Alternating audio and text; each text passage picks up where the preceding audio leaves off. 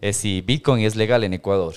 Sí lo es, actualmente es legal y está incluso en el, en, en, el, en, el, último documento emitido por el Banco Central y todo eso, de que Bitcoin es legal, se puede utilizar para pagarse entre personas, para pagarse entre comercios. Lo que no es legal es como moneda legal de curso, es decir, el gobierno no acepta eso como pago de impuestos, tampoco el gobierno te va a pagar en Bitcoins, eso no está todavía regularizado, pero es legal que lo usemos nosotros entre personas o entre comercios. Los comercios que lo acepten van a tener que seguir declarando impuestos, los que están obligados a, declarar impuestos van a tener que seguirlo declarando en dólares. El gobierno no les va a aceptar pagos de impuestos en Bitcoin por ahora, en Ecuador, en Salvador y otras ciudades del mundo ya lo están haciendo.